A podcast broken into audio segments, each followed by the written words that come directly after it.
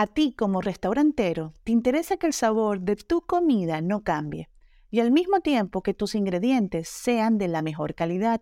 Hoy te quiero platicar de capullo, ya que es el único aceite comestible que no altera el sabor de la comida.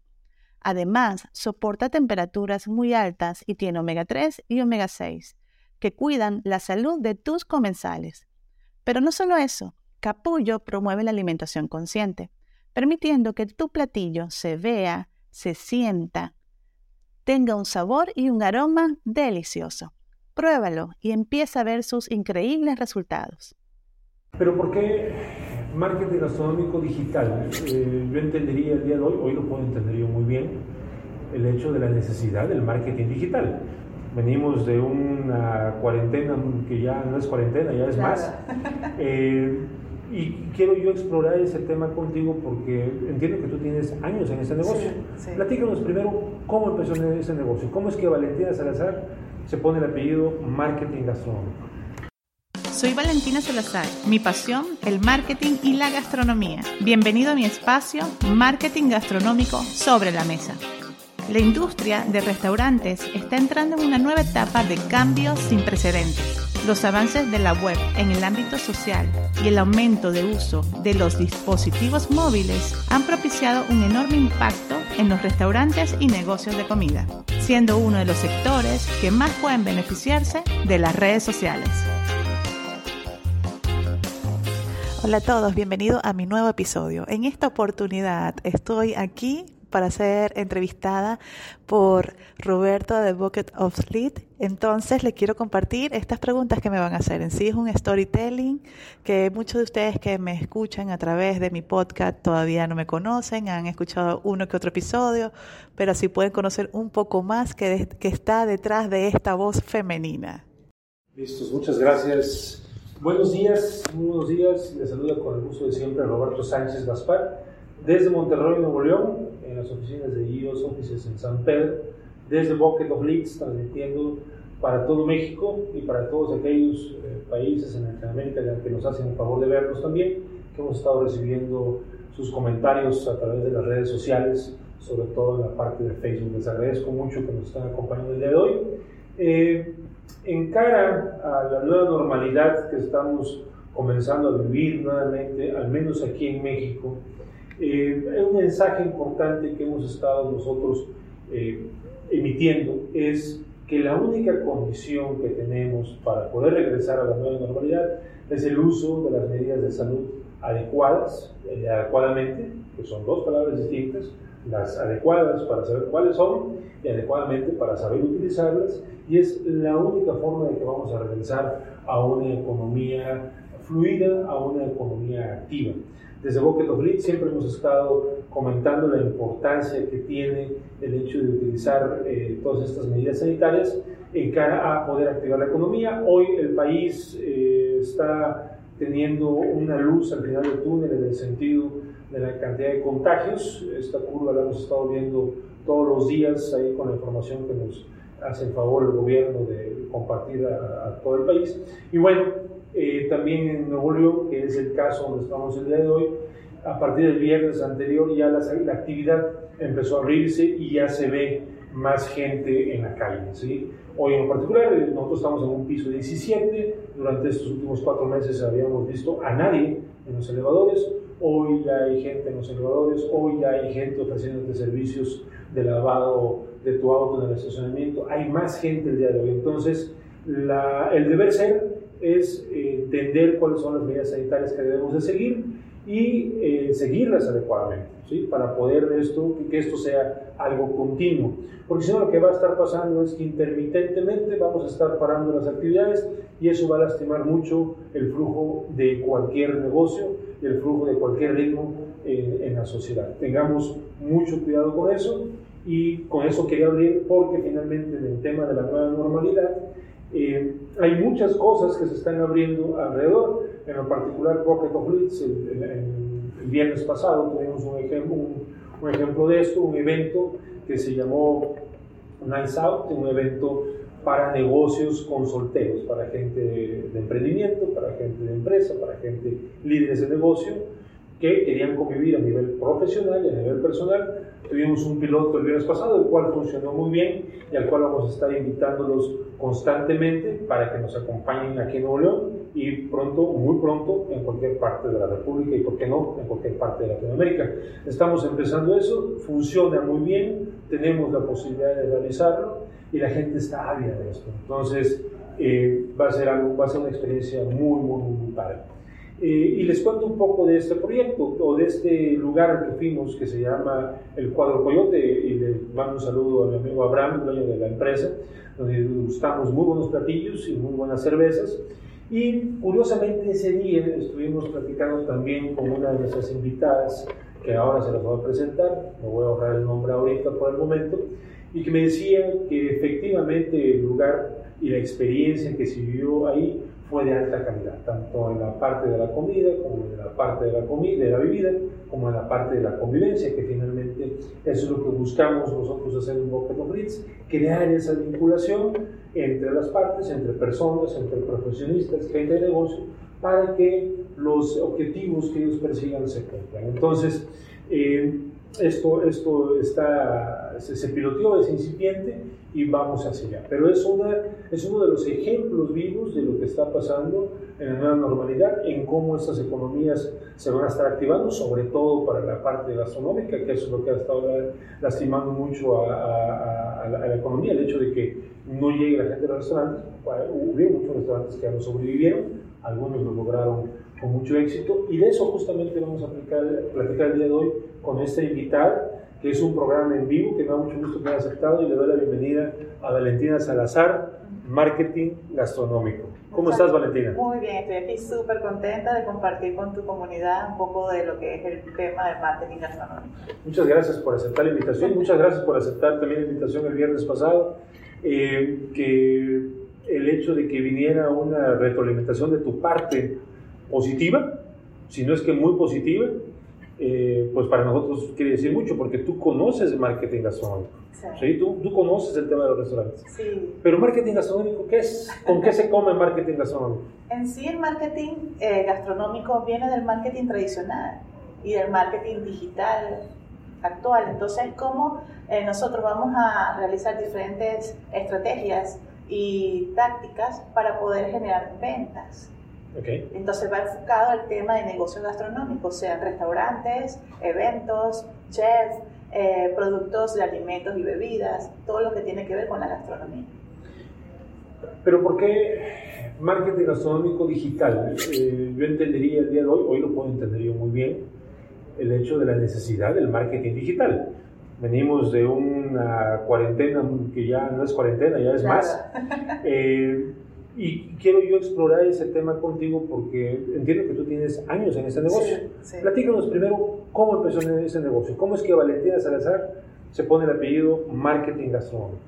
Bueno, de verdad yo siempre menciono que para mí ha sido como una historia de novela, es mi novela mexicana, porque yo llego aquí a Monterrey y yo puse una franquicia de pijamas Okay. que eh, siempre menciono que fue mi mejor cobrado porque yo lo quebré, así, Ok. lo per- perdí. Y ni siquiera era por cosas externas, después me di cuenta que era por mi desconocimiento.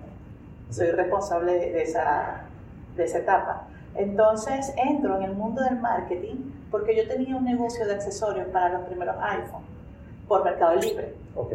Entonces todo se vendía de forma digital a través de Mercado Libre, llegamos a ser Mercado Líder. Entonces en, ese, en esos años, era como 2010, yo le creo todas las redes sociales y empecé a vender más por Facebook que por Mercado Libre. Ya con el paso del tiempo, yo me gané una beca en una universidad para implementar todo ese tema de marketing digital, community manager a mi negocio. Pero pasa el tiempo, yo, yo me sentí incompleta, Roberto, porque yo decía, yo en Venezuela, yo estudié contaduría, yo no, yo no estudié mercadeo, publicidad, yo quería estudiar eso y no lo hice. Entonces me sentí muy conectada con todo el tema del marketing digital. Y recuerdo muy bien uno de mis mentores, que se llama Fernand Zwilly, él decía que el éxito está en especializarte en un nicho. Y fue, a mí eso me llegó y me marcó. Yo dije, si el éxito está en especializarse en un nicho, ¿qué es lo que a mí me apasiona?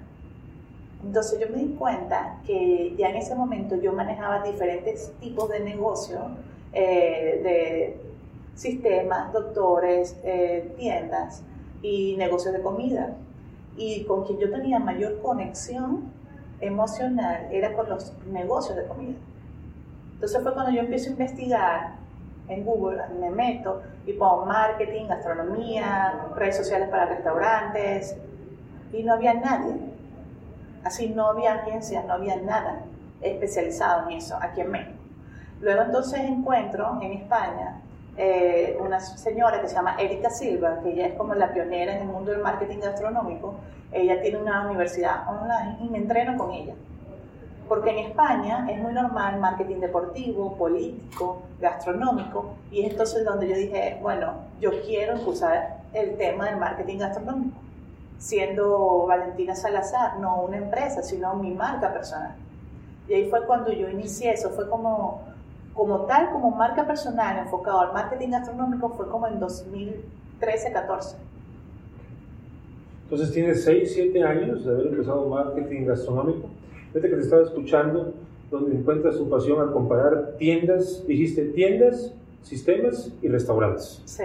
Y dijiste, con, con donde yo me siento más eh, afín es aquí en los restaurantes, hace 6, 7 años. Ahora, ¿cómo una contadora llega a las, a las plataformas digitales como un Mercado Libre o un Facebook y empieza a conocer toda esta parte. Me dices de mentores, Sí. que por, la- por, por lo que yo entiendo de tu historia y por lo que puedo intuir de lo que, de lo que hemos estado platicando, pues has tenido muchos mentores alrededor y has logrado todo ese conocimiento de marketing. Porque mercadóloga de nacimiento, por así decirlo, Sí, no lo no, lo, no lo eres. soy. ¿Cómo es que llegas al, al tema del, del marketing? Porque hoy yo te conozco y haces Sí. un marketing espectacular. Sí. ¿Cómo es que llegas a, a tener todo ese conocimiento? Eh, mm, principalmente cuando yo empiezo en la universidad a estudiar contaduría, yo no quería estudiar eso. Yo quería estudiar marketing. Entonces, es decir, que ya eso yo lo traía. Pero me, me sirvió, todo es perfecto, haber estudiado contabilidad, porque entonces eh, yo combino todo el tema de estadísticas, de números, de venta, con el tema de la creatividad y estrategias de la parte de- marketing digital. Entonces yo lo uno y puedo entregarle a un cliente un reporte de con- cuánto está invirtiendo en, en anuncios y cuánto eh, es su retorno de inversión con clientes nuevos. Entonces eso me ha hecho a mí destacar Porque yo empiezo a unir esas dos cosas. Eh, entro en el tema de marketing gastronómico en sí y porque me, me apasionó. Entonces yo me sentí incompleta. Yo decía el mismo tema, yo no soy mercadóloga. Entonces empecé a estudiar muchísimo, hace siete años. Eh, estudié una maestría en marketing digital, community manager, después una en mm, gamificación y narrativa transme- transmedia, todo lo que es la narrativa, la parte de juego, dinámicas, eh, una maestría en turismo digital para impulsar la gastronomía también a través del turismo. Y hice muchos estudios porque yo me sentía menos por no haber sido mercadóloga. Ok. Luego entonces me doy cuenta de que no pasa nada si no soy mercadóloga, porque lo importante es que ten- siento la pasión por impulsar el tema y el conocimiento también. Y yo creo como un mix de una nueva metodología con lo que yo estudié de contabilidad, más todo lo que estudié en todas estas maestrías. Entonces empecé a hacer como, como un proceso para que entonces en el momento que yo quiero tener un cliente, un restaurante, un chef, un evento, ya yo le puedo mostrar hasta en un Excel cada una de esas etapas de trabajo. Ok. Ahora, eh, tú empiezas hace 6, 7 años, empiezas en Nuevo León, empiezas en Sí, Monterrey, supongo. sí. Eh, tengo que hacer anotación, eh, Valentina no es de México, No. ella es de Venezuela. ¿sí? Entonces, entrar en una cultura eh, mexicana, en una cultura regiomontana, pues también ha sido un reto para ti. Totalmente. Aparte de- del reto de aprender toda la parte del marketing, aunque sea tu pasión, es un reto, y toda la parte de abrir toda esa, esa, El esa choque cultural. ¿Cómo te ha ido con el tema del choque cultural mexicano-venezolano, regiomontano-venezolano? ¿Cómo ha estado esa parte para ti? Porque eres una RP también natural. Sí, fíjate que al principio, cuando yo llegué aquí a Monterrey, sí me pegó un poco, pero era porque yo tenía mucha nostalgia. Entonces duré como tres años así como que no me adaptaba. Luego entonces ya me empecé a adaptar y también que siempre traigo por dentro que uno crea su realidad. Entonces eh, cuando yo empiezo a trabajar el tema de marketing gastronómico, yo sé que aquí nadie me conocía, yo no tenía amigos, yo no tenía nada, ni familia, así, no tenía nada quien me conectar. Entonces yo lo que hice una vez que ya yo terminé de estudiar y me llega mi diploma y todo este tema, yo empiezo a visitar a todas las escuelas de gastronomía a tocar puertas, a mencionar, ¿saben? Yo, yo les puedo dar una conferencia gratuita a sus estudiantes sobre estrategias de marketing gastronómico para que cuando sus estudiantes salgan no se sientan frustrados porque no saben manejar estratégicamente las redes sociales. Entonces empecé a tocar puertas, muchas me las cerraron, otras me las abrían. Entonces es como que me puse un aceite encima en el cuerpo de, encontrar el rechazo, de, poder tocar todas, todas las puertas posibles. Y así fue que empecé a tener eh, clientes que eran escuelas de gastronomía, eh, empecé a trabajar con chef. Eh, a los dos años, no, al año y medio de trabajar en marketing gastronómico, dirigí las redes sociales de un evento que se llamó Paralelo, Paralelo Norte, donde vinieron chefs internacionales y chefs muy importantes aquí de México, que, que para mí fue un honor. Así yo dije, el, el, ímpetu, el ímpetu está dentro de ti. Entonces, eh, siento de que si yo puedo, así, yo tengo un propósito claro a donde yo quiero llegar. Entonces, yo voy a tocar todas las puertas posibles para llegar. Entonces, cuando yo manejé ese evento, a mí de verdad es como que me cayó el 20, porque yo estaba trabajando y aquí estaba Enrique Olvera, o estaba Aquiles Chávez, había varios chefs y yo no sabía que eran tan famosos. Por ser venezolana tampoco sabía tanto, pero yo decía, wow, estoy aquí manejando y dirigiendo todas las redes sociales de este evento gigante y tengo estas personalidades aquí, wow, una bendición. Pero no es casualidad, yo creo la realidad. Así, yo creo la realidad porque yo sé, yo tengo bien claro a dónde quiero llegar. ¿Y a dónde quiere llegar Valentina Salazar? Eh, Marketing gastronómico. Eh, mi propósito de vida es impulsar todos los negocios de comida de habla hispana. Ok. Mientras hablen español y vendan comida, es, un, es, un, es, un, cliente para ti. Sí. Eh, platiquemos un poquito, regresémonos a enero de este año, a febrero de este año. Eh, al cierre de diciembre del 2019, por poner una, un periodo, un marco de tiempo, tú ya tenías seis años trabajando en marketing gastronómico. Sí. Ya habías ido de cero a la cantidad de clientes que tenías en su momento, con la facturación que tú traías en su momento. Empieza enero, como sabemos en enero en todos los países, empieza la cuesta de enero, poco a poco o paso a paso arrancar nuevamente el país, o los países o el mundo, y de repente, en finales de febrero, empieza a caer por el tema de la pandemia. ¿Cómo le pegó eso a tus clientes? ¿Cómo le pegó esto a marketing gastronómico?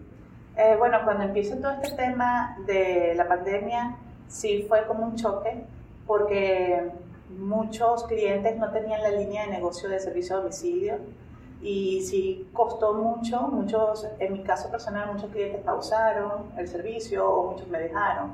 Entonces sí, yo, yo en ese momento yo me deprimí, porque yo no soy sola, yo tengo un equipo de personas.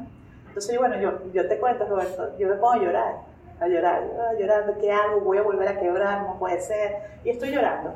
Pero después me acuerdo que me viene mi pensamiento que no es un negocio lo que yo tengo, yo tengo un propósito de vida. Entonces, como yo sé lo que quiero y yo, sé lo que quiero aportar a los demás, fue cuando entonces empiezo a contactar a mis colegas que están en Colombia, otras personalidades del mundo del marketing gastronómico, que están en Colombia, en Ciudad de México, que están en España. Entonces empezamos a hacer transmisiones en vivo diariamente en Instagram, dos o tres veces, para poder aportar a los negocios de comida que salen adelante. Entonces, de tanto aportar, empecé a crear una mentoría donde también tres, cuatro veces a la semana estaba ayudando a diferentes personas de diferentes países. Es decir, que me enfoqué fue en aportar. A lo mejor yo no tenía en, ese momento, en el principio, tantos ingresos o, estaban pausados, pero mi propósito era aportar a los demás, ayudarlos a salir de este, de este proceso de crisis y los que no tenían servicio a domicilio, buscar todas las estrategias y hacer contactos con mis colegas de España, que ellos estaban como más adelantados en el tema del COVID, de todo lo del encierro, cómo están haciendo los restaurantes allá en España para aplicar esas estrategias aquí en México, en Colombia, en Chile, en Argentina, donde estuvieron. Entonces sí fue como un proceso retador, porque adicionalmente eh, sí considero que yo soy una persona que tengo una energía muy alta. Entonces, muchas veces llegaban a mí como a deprimirse, así de que, ay, estoy muy mal, ¿qué hacemos? No, vamos a quebrar, vamos a perder el negocio. Entonces, empecé también como a cultivarme muchísimo más eh, como ser humano, eh, haciendo ejercicios, eh, trabajando en mí, para que cuando esas personas llegan a mí deprimidos, yo les pueda decir, hey, stop, no. Así yo sé que las personas que tienen su negocio de comida también son tan apasionadas o más que yo, por algo hacen comida. Entonces en ese momento yo dije, no, vamos a salir adelante y he tenido casos de éxito con negocios que en plena pandemia han podido activar diferentes servicios de domicilio, diferentes estilos también de productos. A lo mejor antes tenían un menú larguísimo, ahora tienen un menú corto, tienen paquetes familiares, tienen paquetes de guiso que se llevan o cestas de vegetales, etcétera. Se le dio la vuelta. Fabuloso, porque realmente lo que necesita el emprendedor, independientemente que sea de un restaurante, de cualquier negocio, es justamente el, el, el, apoyo de su consultor. Tú eres un consultor para ellos, independientemente de, de, llevar ciertas estrategias para ellos o tener una relación personal con ellos, finalmente eres un consultor y van a voltearte a ver. Y esa es, esa es la parte difícil del consultor, porque tú también tienes que ponerte ese aceite que dices, que te sí. pones y decir, caray, tengo que ayudarlo, pero también tengo que ver que no me afecte. Claro. ¿sí? Ahora, una pregunta, eh, a, a, a, temas estadísticos nada más. Eh, ¿Cuántos negocios tú has visto desaparecer? ¿Hay un porcentaje de negocios que han desaparecido de los que tú viste en enero de este año al corte de agosto de este año? Sí, aproximadamente como un 40%. Un 40% sí. de esos restaurantes. Pero, pero también fíjate que muchos de los restaurantes que no han podido seguir adelante es porque no han tenido una buena estructura desde antes. Okay. Y el tema del marketing digital es simplemente una pata de la mesa, no es la salvación. Entonces, si anteriormente tú no tenías una buena administración en tus costos, eh, no llevabas una buena atención, una buena receta, llega todo esto y se rompen las cuatro patas de la mesa y pierdes. Platícanos un caso de éxito de lo que has estado teniendo en estos cuatro o cinco meses. ¿Cuál es el caso de éxito que más te, te, te gusta contar? Eh, bueno, tengo dos. A ver, platícanos. Bueno, tengo varios, pero hay uno que me encanta. Platícanos todos, no hay problema. Me encanta Tenemos uno tiempo. que, que eh, son unos chicos que los quiero muchísimo, tienen un negocio de comida vegana que se llama Revolución Verde. Entonces, antes del COVID, ellos abren, aperturan su, segundo, su segunda sucursal, llega la pandemia y tienen que cerrar. Entonces, bueno, aquí se buscó dar otras opciones, así como que no, puede, no se puede parar. Es como una actitud de que no se puede parar, entonces empezaron a hacer cestas de vegetales por línea, por días. Cada día era una ruta diferente. Adicionalmente, eh, comida ya eh, envasada para que se fuera preparada en la casa, así como que se buscó la vuelta de otras cosas. Adicionalmente, en el tema de marketing gastronómico, todo lo que se iba a compartir de comunicación ya no era simplemente fotos de platillos o memes o contenido de valor, sino que entonces se empezó a hacer transmisiones en vivo entrevistando a psicólogos, a personas que hacen ejercicio, así como si fuera el eh, restaurante también un medio para compartir información de valor. Y eso ayudó muchísimo a ese negocio. Muchísimo. Revolución Verde. Sí. ¿Qué otro caso de, de éxito? Me dices que tienes sí. varios.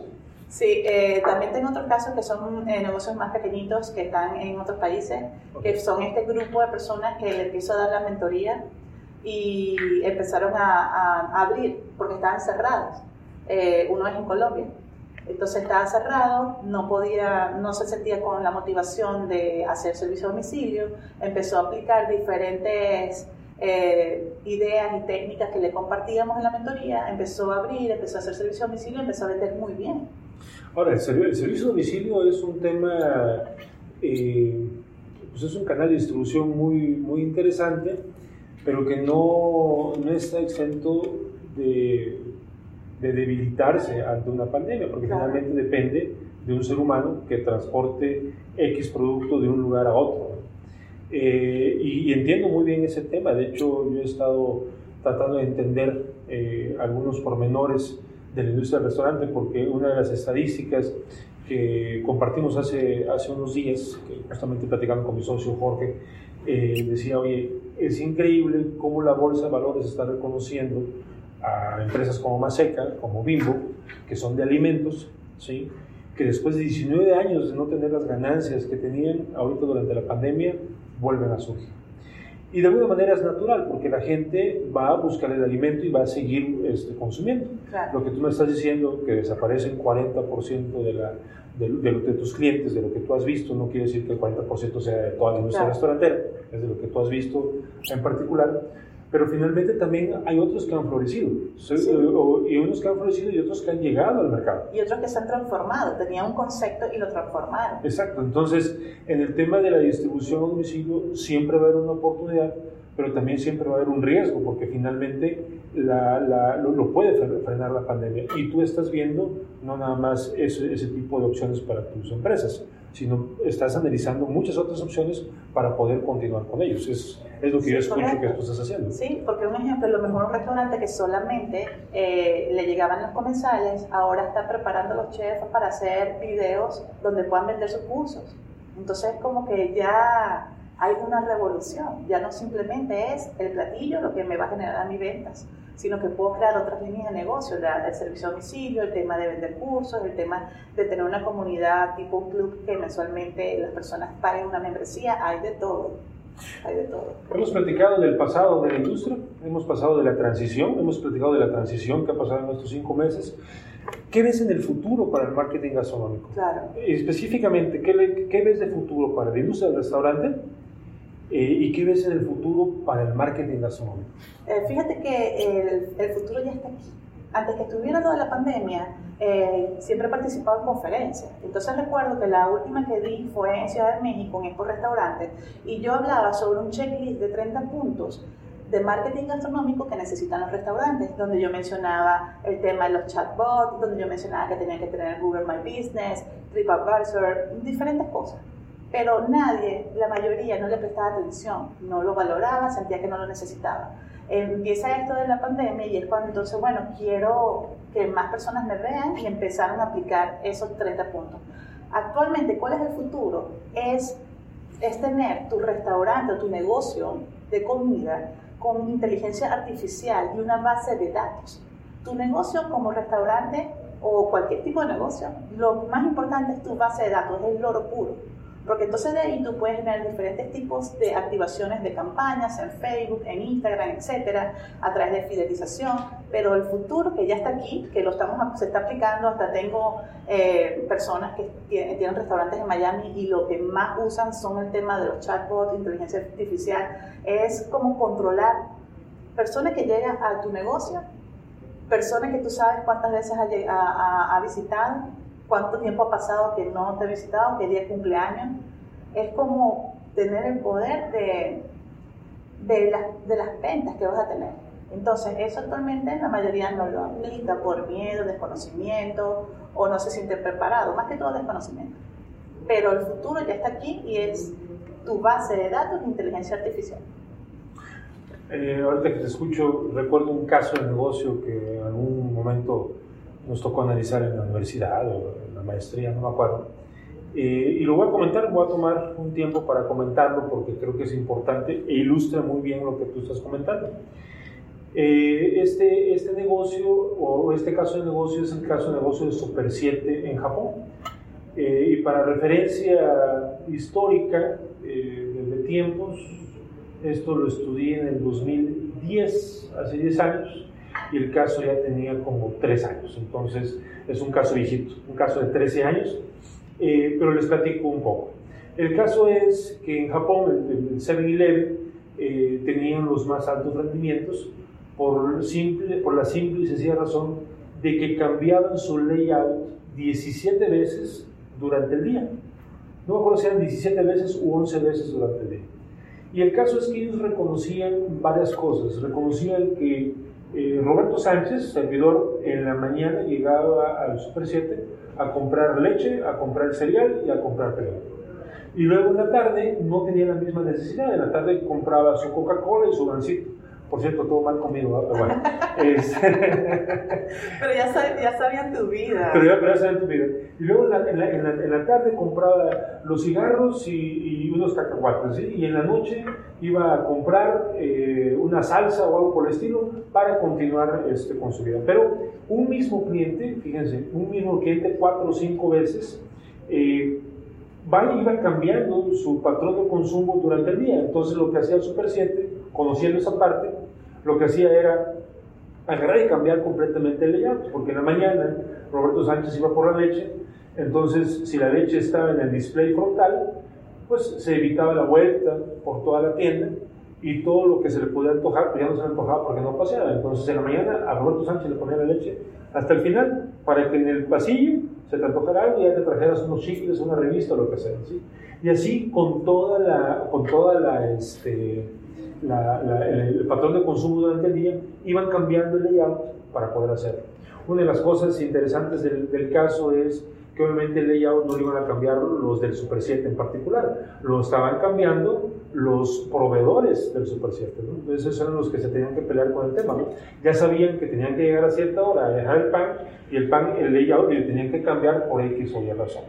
Entonces en ese caso, pues iban este, creciendo las ventas, porque finalmente le ponían al cliente más posibilidad de paseo dentro de la misma tienda, entonces tenían más posibilidad de consumo. Ese era uno de, los, uno de los casos. Y el otro caso, el, otro, el otro tema ahí dentro del mismo caso del Super 7 es que a la hora que llegabas tú a pagar, como era dinero plástico y ya tenían estadísticas, ellos ya sabían que con cada tres días tú comprabas un litro de leche o cada dos días comprabas un paquete de cigarros. Entonces llegabas a comprar o llegas a comprar y resulta que, que, que, que, a ese momento ellos pensaban que tú ibas a comprar cigarros y no los compraste. Entonces el sistema mismo te preguntaba, ¿y tus cigarros? Y en ese momento te empujaban a la venta. Entonces en ese sentido, en ese sentido, lo que, lo, que está, lo que está sucediendo es que ellos manejan una estadística, una inteligencia para poder hacer negocios desde, desde, este, desde la información que les está dando, la continua, eh, la continua función del cliente dentro, de las, este, dentro de la, del mismo patrón de consumo que ellos tenían para su tarjeta.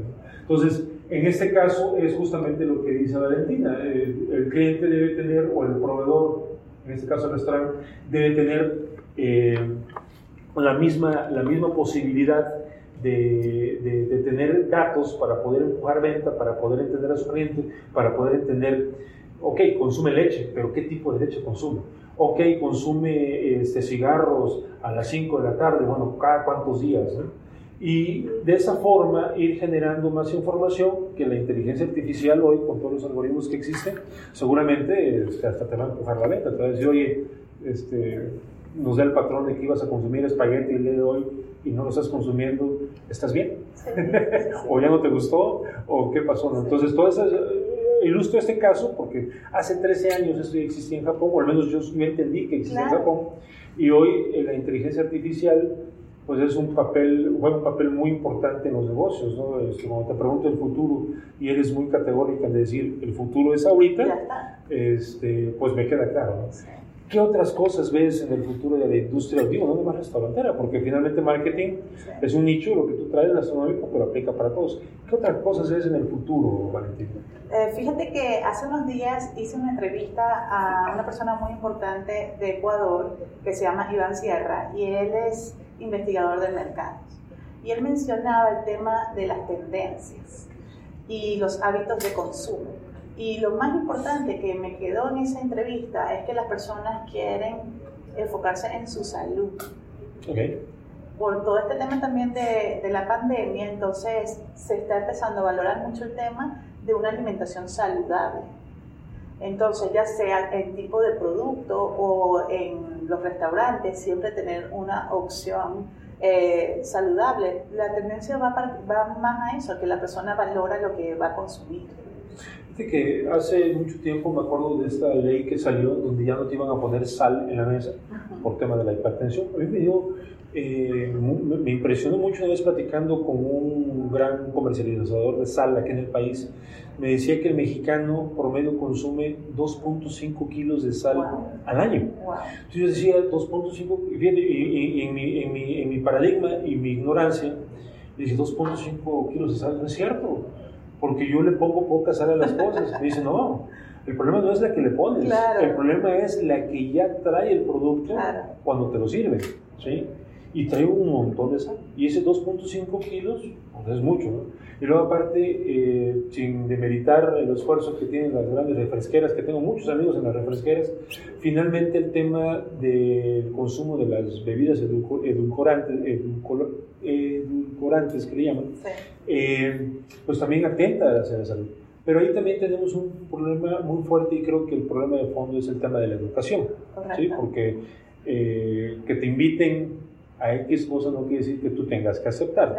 ¿sí? Eh, y en ese sentido yo creo que también la industria del restaurante ha estado haciendo mucha labor últimamente con el tema del orgánico, con el tema de lo artesanal, con el tema eh, de los ingredientes, por ejemplo, libres de gluten o libres de altos azúcares o de grasas saturadas y demás, para poder ofrecernos algo mejor. Eh, entonces tú, tú, ves que el tema de la salud va, va, va a funcionar muy bien en los restaurantes y que ¿Cuál es la labor que tú ves en los restaurantes con respecto a la educación hacia el comensal? Eh, bueno, actualmente con todo este tema de la pandemia viene y se incorpora los procesos de, de higiene. Entonces eso también ya no va a desaparecer. Las personas van a sentir seguridad si tu lugar tiene y cumple todos los procesos y protocolos.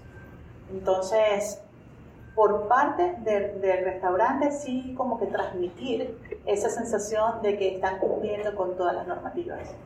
También poco a poco el comensal se va a, habituar a esta nueva forma de vida y también va a ser muy exigente en este tema de que el lugar que visite sí que tenga toda la normativa de higiene. Y, ok, va a llegar un momento que se va a ver como normal. Sí, la higiene, eh, la salud, son elementos que, que, se tienen que incorporar porque eh, me decía ayer, estaba platicando con un buen amigo sin agraviar, es Roberto, fui a este lugar y pareciera ser que la gente no se ha dado cuenta que existe pandemia. Siguen comiendo tacos parados, hombro con hombro. ¿sí? Y, y, estamos hablando de tacos parados totalmente antihigiénicos y hombro con hombro totalmente riesgosos con el tema de la pandemia. Entonces el hecho de que, de que, de que vayamos a un modelo de negocio o a, un modelo, a lo mejor dicho, una educación al cliente, donde tengamos que comer saludable y donde tengamos que protegernos con las medidas de sanitización que estábamos hablando justamente al inicio de este, de este espacio, pues es muy importante. ¿Algo más que nos quieras platicar, Valentina, de lo que estás haciendo, de, de lo que estamos platicando? ¿Qué te gustaría agregar? Puedo compartirle, si ustedes tienen un negocio de comida, un restaurante, eh, lo más importante es que tengas eh, un proceso, un proceso en el tema de tu marketing digital. Muchas veces se sienten frustrados porque me dicen, Valentina, ya yo no sé qué más compartir, comparto platillo, comparto que tengo higiene, pero no me llega nadie. Entonces todo es una estructura. Eh, siempre menciono que es importante eh, tener bien específico cuáles son tus objetivos. Antes eran mensuales, ahora no. Ahora todo pasa tan rápido que tenemos que tener mini objetivos semanales. Eh, es muy importante también determinar cuál es tu segmentación. a lo mejor ya has cambiado un poco tu, tu menú, tu carta, entonces, ¿a quién, quién es tu público? ¿Quién, quién es? Pero hipersegmentado, porque ya, ejemplo, con la plataforma de Facebook podemos hacer campañas que estén hipersegmentadas a los gustos de esa persona. Eh, otro punto importante es, ok, tengo que estar en todas las redes sociales. No es que haya una ley que tienes que estar en todas, pero tú como dueño de negocio es importante que tú tengas la potestad del nombre en las diferentes plataformas. Y ok, a lo mejor tienes una matriz que es Instagram, la segunda Facebook, ok, y a las demás le das una atención una vez al mes pero tienes la potestad. Eh, otro punto importante es revisar mensualmente cómo está tu competencia nacional, así de tu, de tu ciudad, nacional e internacionalmente también. ¿Qué están haciendo los demás? Y más que tener competencia de odio es también para hacer alianzas. Actualmente eh, muchísimos restaurantes se están uniendo, se están haciendo alianzas y están saliendo adelante juntos. Eh, otro punto importante es exactamente, yo tengo que activar campañas, invertir. Si yo no invierto, yo no tengo una conversión, yo no tengo un resultado. Las plataformas de redes sociales, ok, son gratuitas, pero si yo quiero generar un ingreso, yo tengo que invertir. En ese caso, eh, y voy a alargar un poquito más la pregunta porque me vinieron tres preguntas que te quiero, que te quiero realizar. Y la última, para que, para que me aguantes el programa, te lo, voy a, te lo voy a adelantar para que, pero eso la vamos a dejar al final. Vamos a hablar de cerveza. Ay, me encanta la cerveza artesanal, soy fan de la cerveza artesanal. Eh, en, en, el tema particular eh, de conocer a tu cliente, antes que hablabas de un checklist y de un proceso y demás, te voy a contar una anécdota personal. Eso, es, eso me pasó a mí. Yo puse un negocio que le llamé Nutrideli hace mucho tiempo. Este, eran sándwiches, jugos, eh, yogurts y demás, y los entregaba a domicilio. Y en mi paradigma había cierto mercado al que yo no me iba a enfocar porque yo creía que no me lo iba a pagar. ¿sí? O un mercado eh, doméstico eh, bajo. ¿okay?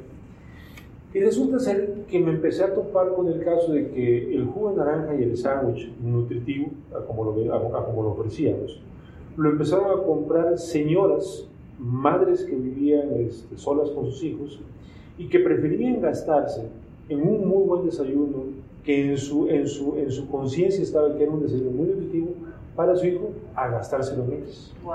¿Sí? Y yo decía, caray, o sea, hacías cuentas y decías, esta persona puede estar ganando esto a la semana y se está gastando esto en desayunos para su hijo, y dices, me rompió el paradigma. Claro. Y en ese sentido, el mensaje hacia el público, hacia el emprendedor que nos, que nos puede ver, es no tener el paradigma del patrón de consumo. Habría que estudiarlo muy bien, qué es lo que puede comprar la gente y cómo lo puede comprar la gente.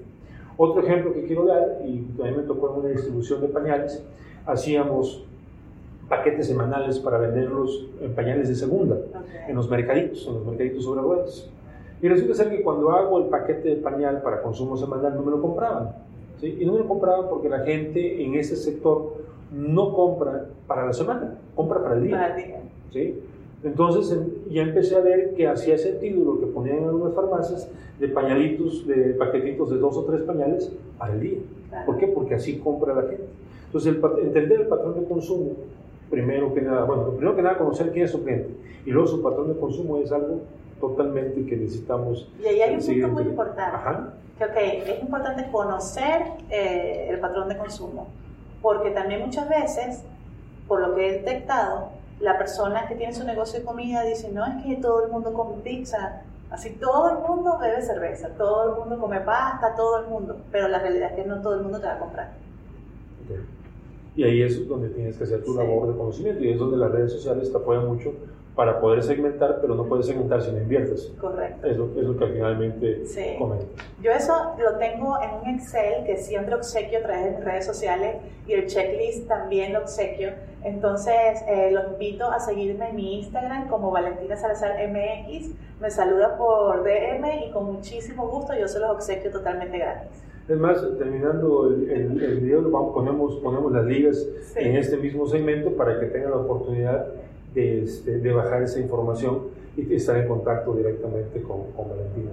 Un segmento que me gustaría platicar, y ahora sí, ya, ya, ya, para, ya para concluir y no alargar más la, conversación, es sobre el tema de la cerveza. La cerveza eh, artesanal ha tenido un boom aquí en el, aquí en el, este, en el estado. Eh, no sé desde cuándo la están produciendo, yo empiezo a conocerla conocer la posibilidad de hacer cerveza artesanal desde que llegó este, Sierra Madre eh, Brewing Company, que fueron los, que, los pioneros en ese sentido. Pero hoy por hoy hay, una, hay, hay, un, sector muy, muy, muy importante, tanto de productores como de, como de consumidores. En este segmento en particular, Valentina, ¿cómo has visto la evolución eh, al cierre del año pasado sobre todo en la pandemia, yo supongo que se consumió bastante cerveza porque necesitamos desahogarnos. Sí. ¿Cómo está evolucionando este mercado? ¿Cuáles son las oportunidades que ves para este mercado en particular? Eh, bueno, la oportunidad más grande que yo veo para este mercado es que entre en el tema del e-commerce okay. y de todo este tema de venta digital, porque sí ha ido creciendo, es, eh, cada día hay más empresas de cerveza, hay muy, mucha cerveza muy, muy buena, eh, pero si solamente dependen de los negocios que te compran como restaurantes, los bares que te, que te compran y estos actualmente no tienen muchas ventas, entonces sí es muy importante invertir en las redes sociales con estrategias, sobre todo para el tema de e-commerce. Sí, muy importante. He estado viendo nuevamente anuncios de cata de vino por Zoom. Sí, ¿sí? Que les mandan sus paquetes de vino. Es que esa es otra tendencia. Así la gente quiere divertirse. La gente no puede salir tanto. Entonces, ¿cómo son ahora la, la, como la nueva diversión? Es a través de, de, los streaming, a través del Zoom. Entonces, a lo mejor tú tienes tu cervecería. Entonces, hacer eh, estas catas virtuales a través de Zoom. Eh, a lo mejor también he visto lo que son menús. Tú compras el menú a lo mejor de diferentes paquetes de cerveza, diferentes estilos y platillos. Una vez que tú lo compras, entonces te dan el acceso para que tú veas cómo se, la explicación del sommelier de cómo se marida esa cerveza con esa comida. Entonces es como que también entrar a, a dar otra opción de diversión, no solamente es la experiencia dentro del local, la experiencia gastronómica dentro del restaurante, sino también a través de las cámaras. Tengo un buen amigo, sin agraviar nuevamente, mi querido Oscar, al cual le mando un saludo, que regularmente ha estado haciendo eh, se, ha, se, ha, puesto a tocar el piano en punto de las 8 de la noche los viernes. Wow. No sé exactamente si tiene una frecuencia regular o no, pero nos deleita con su música. ¿sí? Y yo en lo particular lo que he hecho es sentarme a escuchar su música, abrir una cerveza, abrir una botella de vino y, este, y disfrutar esa parte, porque finalmente necesitamos ocio, necesitamos esparcimiento eh, como seres humanos y esta tendencia pues hay que, hay que aprovecharla, pues, sobre todo y es nuevamente un mensaje este, hacia la comunidad. Eh, no estamos exentos de, volver, de que nos vuelvan a encerrar eh, por algún rebote, por eso es importante seguir las medidas sanitarias y por eso es importante saber qué oportunidades tenemos ante la situación que estamos viviendo el día de hoy. Eh, ¿Nos puedes recordar tus redes sociales, Valentina, antes de despedirnos? Sí, les invito a seguirme en mi Facebook como Valentina Salazar Marketing Gastronómico, en mi Instagram como Valentina Salazar MX y si les gusta el tema de los audios, me pueden escuchar en mi podcast. Estoy en todas las plataformas de audio como Spotify, eh, como Valentina Salazar, Marketing Gastronómico. Yo te agradezco infinitamente que hayas aceptado esta conversación. La he disfrutado mucho, he aprendido Igualmente. mucho de ti y creo que este, estás en un negocio que, aparte de que te ilumina como te conozco, que, que, que te, te, encanta, el otro te lo dije eh, sí. de manera privada, eh, tu color me encanta.